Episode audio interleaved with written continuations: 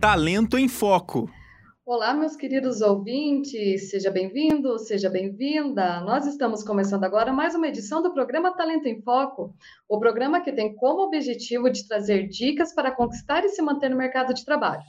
Lembrando que o nosso programa é uma parceria com a mentora de capital humano Erika Lotz e é transmitido aqui na Rádio Ninter, a rádio que toca conhecimento.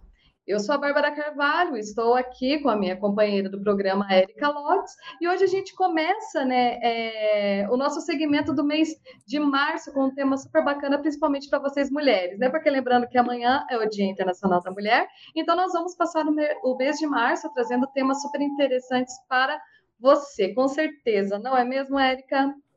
Com certeza, Bárbara, Kátia, sejam muito bem-vindas aqui no Talento em Foco, que esse mês vai prestar uma grande homenagem às mulheres que são maioria aí nas universidades, que estão cada vez mais é, galgando postos de liderança, influenciando, lidando e ultrapassando as dificuldades da vida, não é mesmo?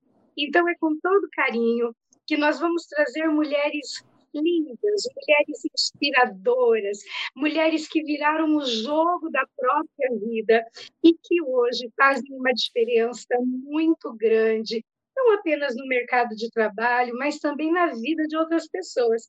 E é por isso que eu quero te apresentar aqui a nossa querida, grande Kátia Demier. Seja muito bem-vinda, Kátia. Maravilhosa tarde a Érica, a Bárbara e a todos os ouvintes da rádio. É uma imensa alegria estar aqui compartilhando isso com vocês, especialmente por ser o início aí da jornada da mulher, onde ela é mais lembrada, vamos dizer assim. A jornada dela é, é intermissiva, mas nesse momento nós somos mais olhadas, mais destacadas.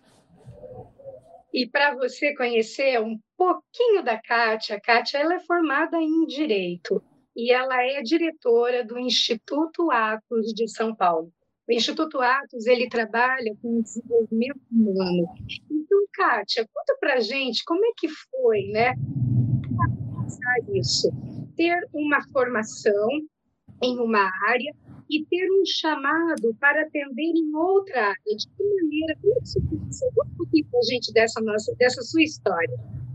É, curiosamente, eu iniciei toda a questão da minha formação em direito. Eu tenho duas pós-graduações em direito, que é direito social e direito previdenciário. E no decorrer da minha jornada quanto direito, a minha idealidade era buscar mudar as vidas, impactar as vidas das mulheres, especialmente. E observei que o direito, ele na verdade não era o chamado que eu estava imaginando na ocasião.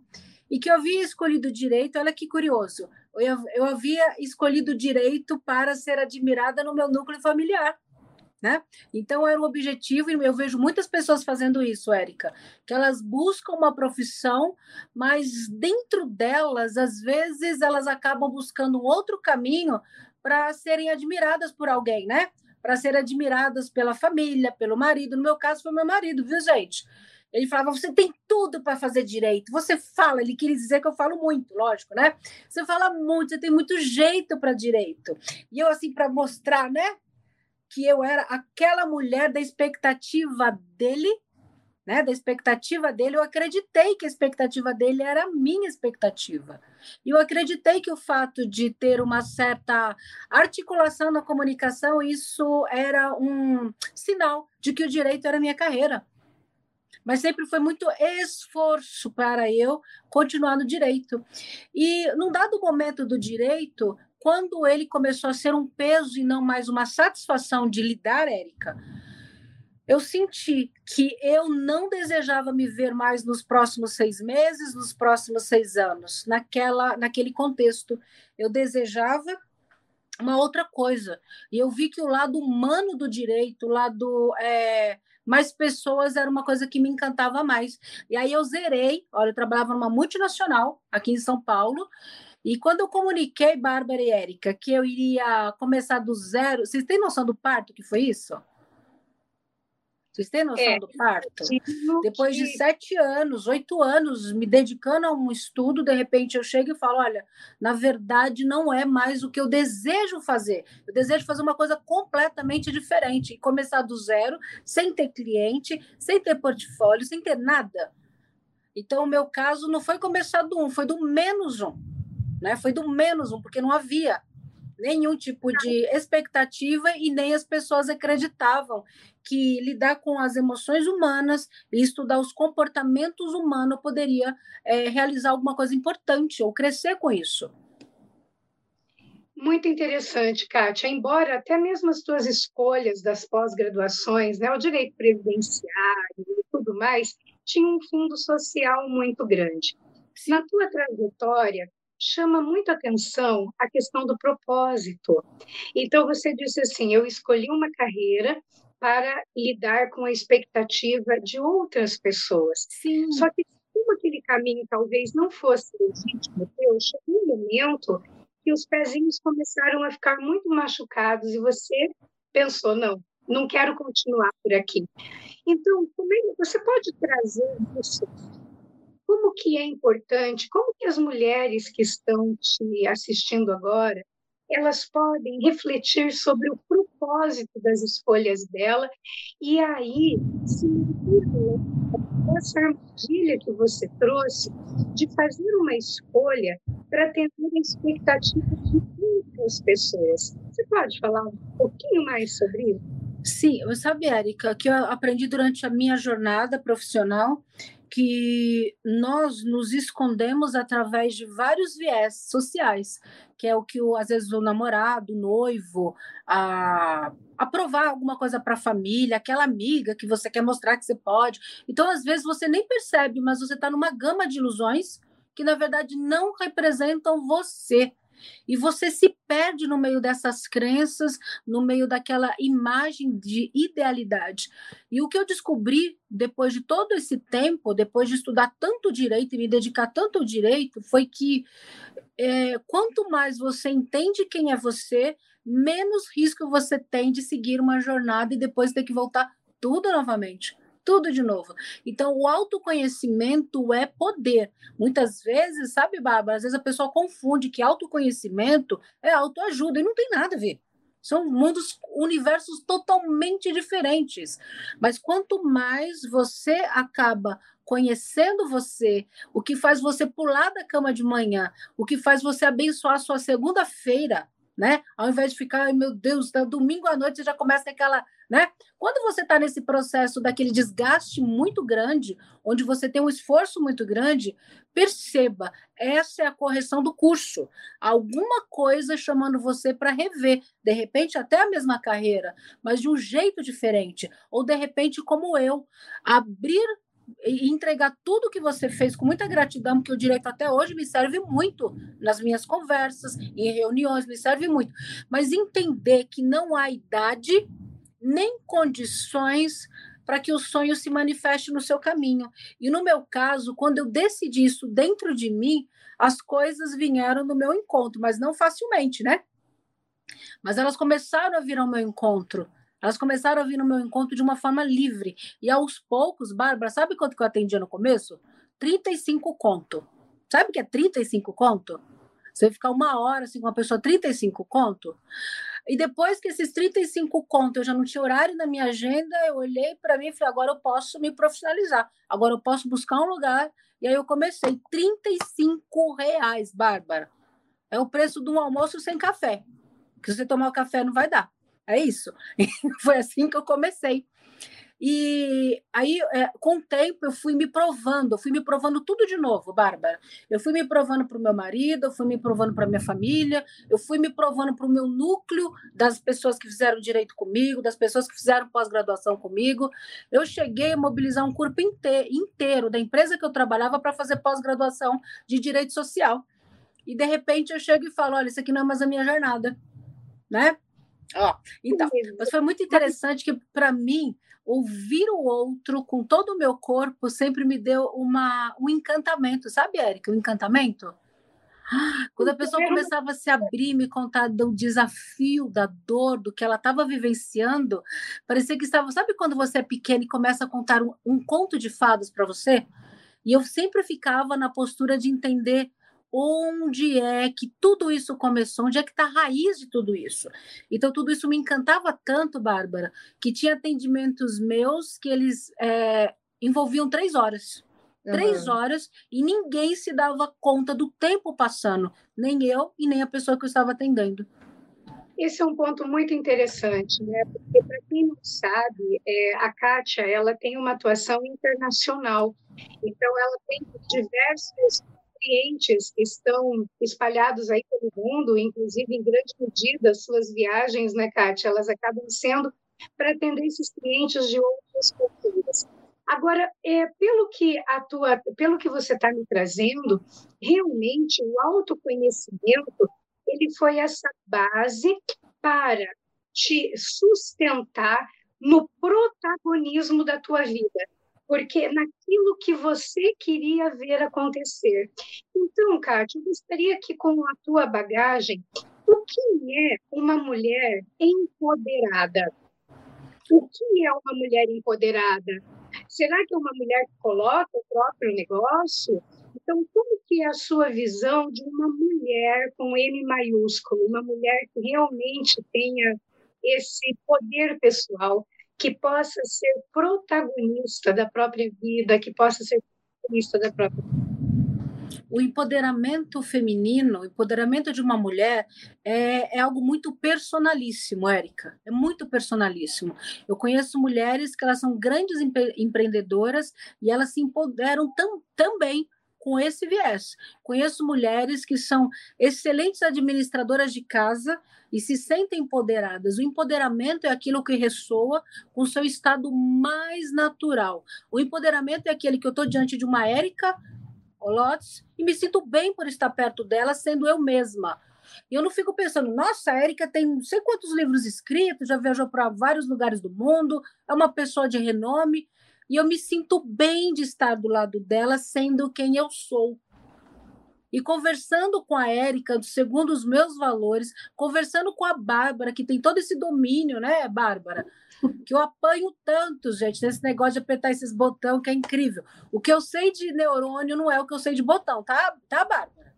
Então, conhecendo a Bárbara, que tem todo esse domínio, essa facilidade, sendo eu, naturalmente, me sentindo bem com isso.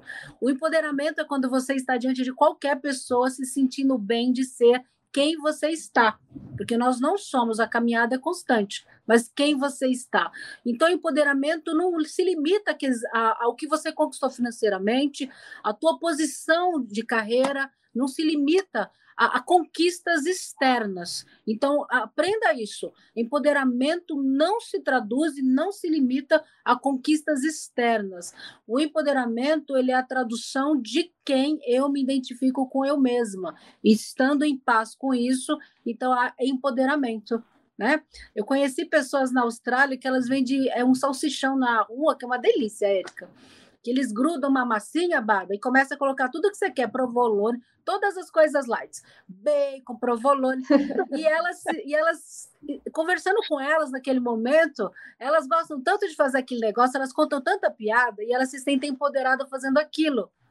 Então, empoderamento é uma referência muito subjetiva de cada mulher. Agora, o que, que não é empoderamento? Por exemplo, uma grande empresária que conquistou muitas coisas e quando se fecha a última porta atrás dela se sente vazia. Uhum. Se sente mal, sente que tem que ter tal coisa, ou a próxima meta vai fazer com que ela agora se complete, ou o próximo relacionamento vai fazer com que ela se complete. Então, uhum. empoderamento é uma coisa muito mais interna do que externa.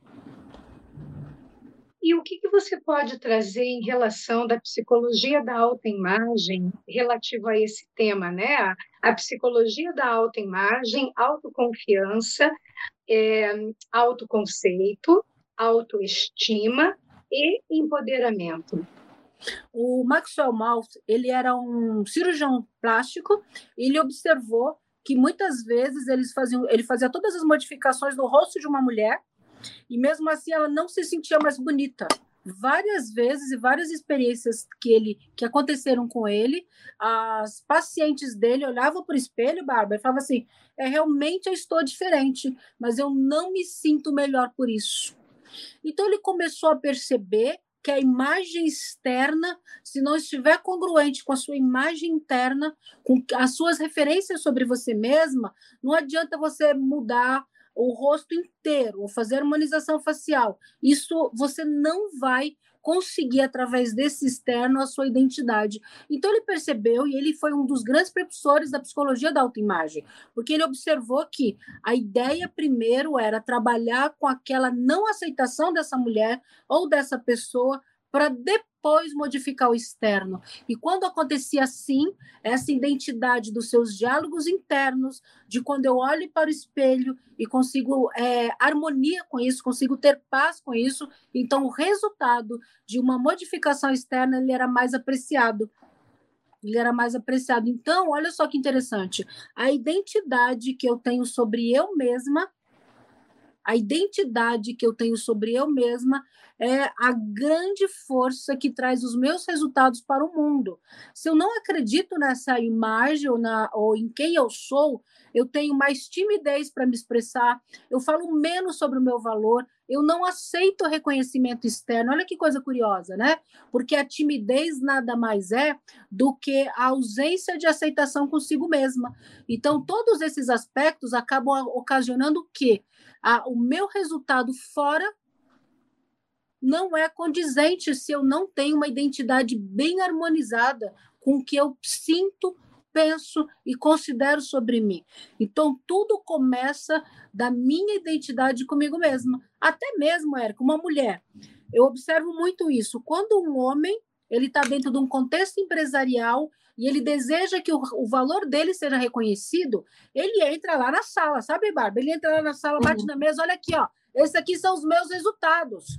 Olha o que, que eu fiz, olha quanto eu conquistei esse mês. Um homem tem atitude ativa. A mulher, quando ela consegue resultado, ela fica lá na mesa dela, a maioria, esperando que o chefe, que o líder reconheça. Olha que bonito, Érica, você conseguiu ultrapassar a meta. Olha, a postura da mulher ainda no mercado é mais passiva. É mais passiva. A mulher ainda não tem esse engajamento com a sua imagem, em regra, sobre o alto valor que ela tem. E quando ela não tem essa imagem, ela não é capaz de chegar numa reunião e falar assim: vai me pagar isso? Não, olha o que eu fiz pela sua empresa, olha o que eu ofereço, olha o que eu desenvolvo. Olha como é que eu colo junto, olha o meu empenho, como é que você hoje é com a minha presença. Ela acaba perdendo oportunidade de expressar quem ela é. E foi muito interessante você ter trazido o tema de, da timidez, porque imagina-se que as pessoas tímidas, as pessoas introvertidas sejam pessoas tímidas e não tem nada que ver não. uma coisa com a outra, né? A introversão ou extroversão é um fator de personalidade. A, time, a, a pessoa tímida, é, o cérebro dela é extremamente estimulado com, com esses movimentos externos e ela prefere ficar mais para dentro. A timidez ela tem a ver com angústia e não com a própria questão da personalidade. Então, se você que sempre se achou, ah, porque eu sou introspectivo, então eu não vou nunca conseguir me colocar dessa maneira como a Kátia falou, de me, me defender, de me posicionar, tem nada que ver com esse fator de introversão Sim. de personalidade. Agora, Kátia, olha, todas essas mulheres maravilhosas que acompanham o Talento em Foco já, né, que nós estamos no terceiro ano de edição, elas têm múltiplos papéis. Elas são mães, são filhas, elas são esposas, namoradas, elas são membros de comunidade, elas inspiram, elas fazem trabalho voluntário, enfim, elas têm esses, elas têm esses múltiplos papéis. E eu gostaria que você falasse sobre é, a importância de, de se realizar e a importância de realmente buscar a validação à luz de critérios internos e não à luz de critérios externos. eu vou sugerir, vou pedir autorização para vocês até para sugerir um livro que chama Existencialismo, né? É, é muito interessante esse livro, perdão, essencialismo, porque ele mostra que muitas vezes a maioria das mulheres elas acabam carregando uma série de funções, mas uma série de funções. E aí elas pedem a ajuda do seu parceiro para organizar a, a louça, a ajuda do seu parceiro para organizar a casa onde eles estão. Não é curioso isso? Nós uhum. dois, os dois tiveram filhos, os dois decidiram aquele projeto de vida, mas quando ele faz alguma coisa, ele me ajuda. Né? Então, veja que curioso essa forma de se posicionar na vida. Veja que curioso. A mulher ainda, quando ela começa a trazer várias coisas para ela, Érica, ela, ela tem menos tempo de se perceber. Ela começa a ter menos tempo de se perceber. E eu vejo que nós temos um grande tabu hoje na sociedade que a mulher tem que, tem que, ela que tem que administrar tudo isso, ela que tem que dar conta, ainda tem que ser a gostosa da cama, ainda tem que, tem que, tem que nada. Gente, não tem que nada. Tem que ser você e ser fiel a você. Não tem que nada. Se a louça ficou lá, faz que nem eu olho para minha louça e falo: Bom dia! Boa tarde! Boa noite. Em algum momento nós nos reencontraremos. Faça o que tem sintonia com você.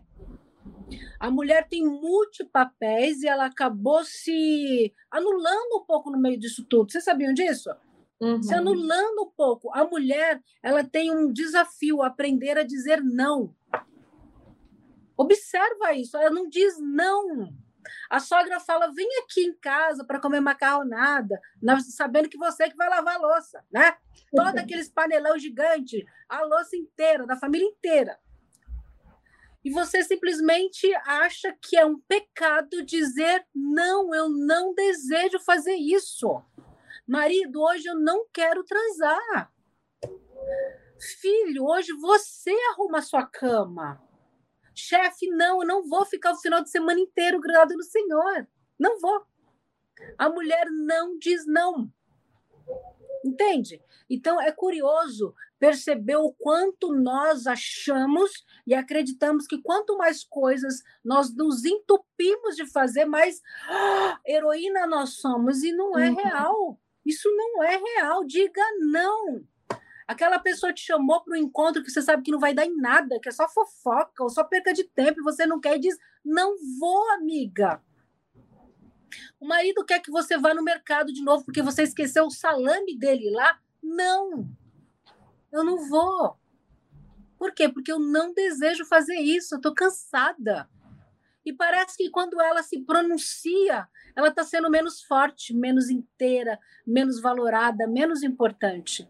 Você percebeu? O homem chega em casa, na maioria, Bárbara, você não, na sua geração não. Chega em casa, ele simplesmente se deita, pega o chinelo, é, se joga, o controle é deles, tá, Bárbara? O controle é deles, o ar é deles e a mulher com todas as coisas em casa. Mas quem é que é responsável por isso? Quem é responsável de não ter final de semana nunca? é quem não se posicionou. Essa mulher que falou: olha, eu não vou vir final de semana, eu entreguei o meu melhor durante a semana inteira aqui com vocês, e esse final de semana eu desejo descansar. E vim inteira. A mulher não diz isso, ela vai arrastada. Ela vai arrastada. Teve um caso que eu atendi de uma moça que ela estava ainda, ela, o bebê dela estava com quatro dias, um dia em casa. E ela acreditou que se ela não fosse naquela reunião ia pegar mal. Olha isso. E ela chegou nessa reunião, Bárbara, o pessoal olhou para ela e todo mundo ficou até assustado dela estar tá lá. O bebê estava quatro dias em casa. Uhum. Quatro dias. Então, eu estou observando que a mulher está se posicionando como uma sobrecarga desnecessária. E você não é mais valorizada por isso. Você é valorizada quando você tem um posicionamento muito claro diante da vida chefe, eu não vou trabalhar 24 horas por dia pela sua desorganização. Não vou. Marido, eu não vou voltar para o raio do mercado para buscar o seu salame. Use o seu salame. Sabe, dizer não para as pessoas. Isso faz com que o teu valor seja reconhecido e não começar a querer bancar tudo que acontece ao teu redor. Uhum. É menos, não é mais, é menos. É menos. É um ritmo mais congruente com quem você é. É menos, não mais. Então, é o que eu vejo é que a mulher hoje, ela está se sobrecarregando, mas num jeito, num grau. Num grau. Que eu tenho clientes aqui em São Paulo que elas dormem de três a quatro horas por noite. O que, que isso ocasionará lá na frente? E é com remédio, Érica. Estão quase tomando aquele do caminhoneiro que eu esqueci. Rebite, né, Bárbara? Rebite, não. É, e para dar conta de tudo ainda. Então, o ideal é a mulher reconhecer qual é o seu ritmo. Qual é o seu ritmo? Identifique qual é o seu ritmo. Enquanto você não tiver certeza de qual é o seu ritmo, as pessoas não vão valorar você enquanto você não definir esse valor de uma forma muito clara. Exatamente, perfeita colocação, né, Kátia?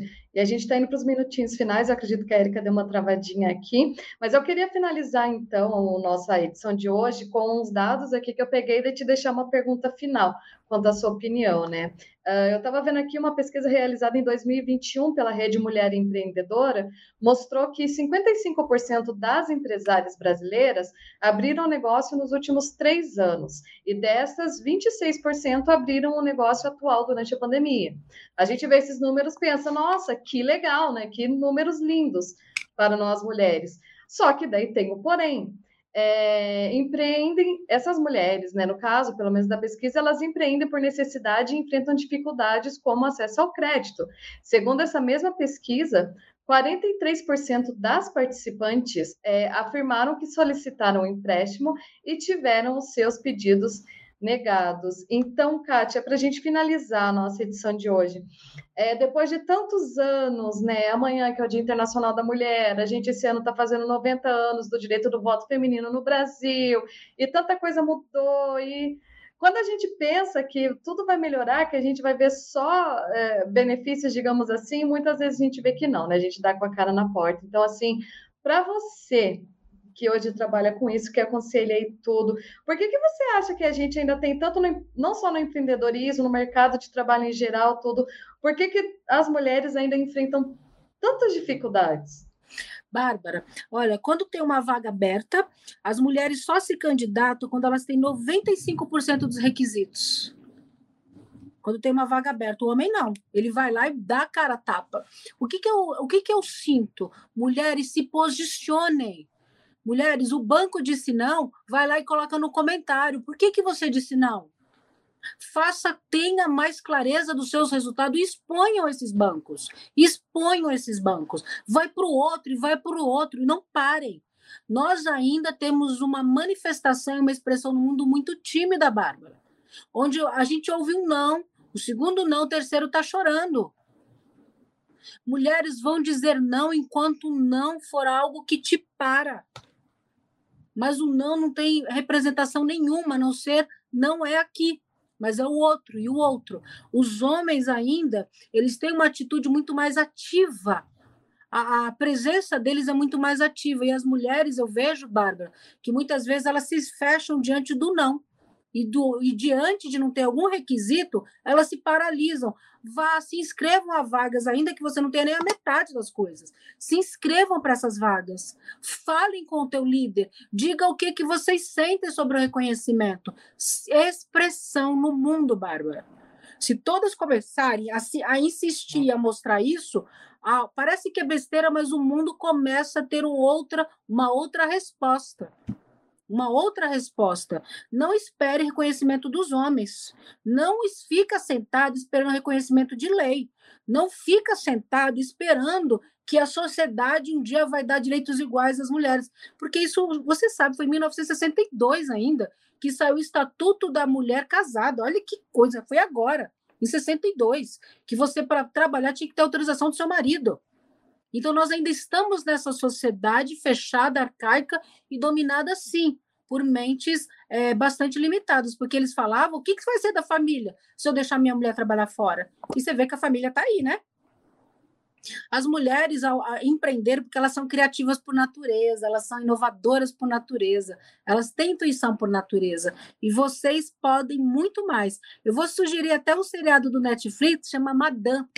Aquela mulher, ela preta, pobre, tinha acabado a escravidão há pouco tempo, uma idade avançada, e olha o que ela fez. E você vai me dizer por causa de um banco você vai parar? Não. Não. Continue. E acredite no seu valor.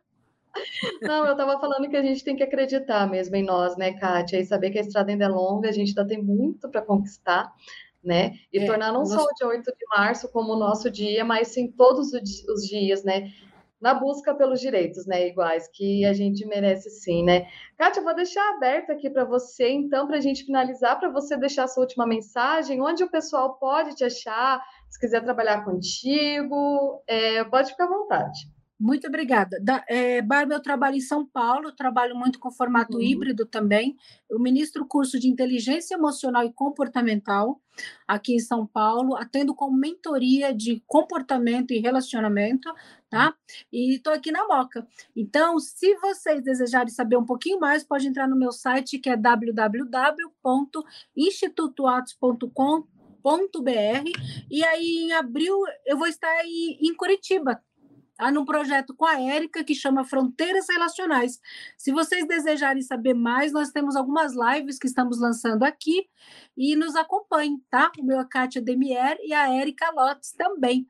Bárbara, amei te conhecer, desejo que nós tenhamos outras oportunidades, né? Agora que eu já entendi esse negócio da câmera, que é topíssimo, vou levar isso para a minha vida, tá, Bárbara? E mulheres, acreditem em vocês. Não deixe ninguém dizer que você é menos de quem você é. Tá? Um enorme beijo e não tenha só um dia feliz, tenha uma vida feliz, tenha uma vida feliz quanto mulher. Perfeito. Então eu vou, né, nem vou falar mais nada. Eu vou finalizar aqui com essas belas palavras da Kátia. Kátia, mais uma vez, muito obrigada pela participação hoje. Muito obrigada a quem acompanhou o nosso programa hoje. Lembrando que as edições ficam disponíveis nas nossas redes sociais para quem quiser acessar depois, tá bom? E na próxima segunda-feira a gente volta com mais uma edição do Talento em Foco aqui na Rádio Ninta, a rádio que toca conhecimento. Até lá. Talento em Foco.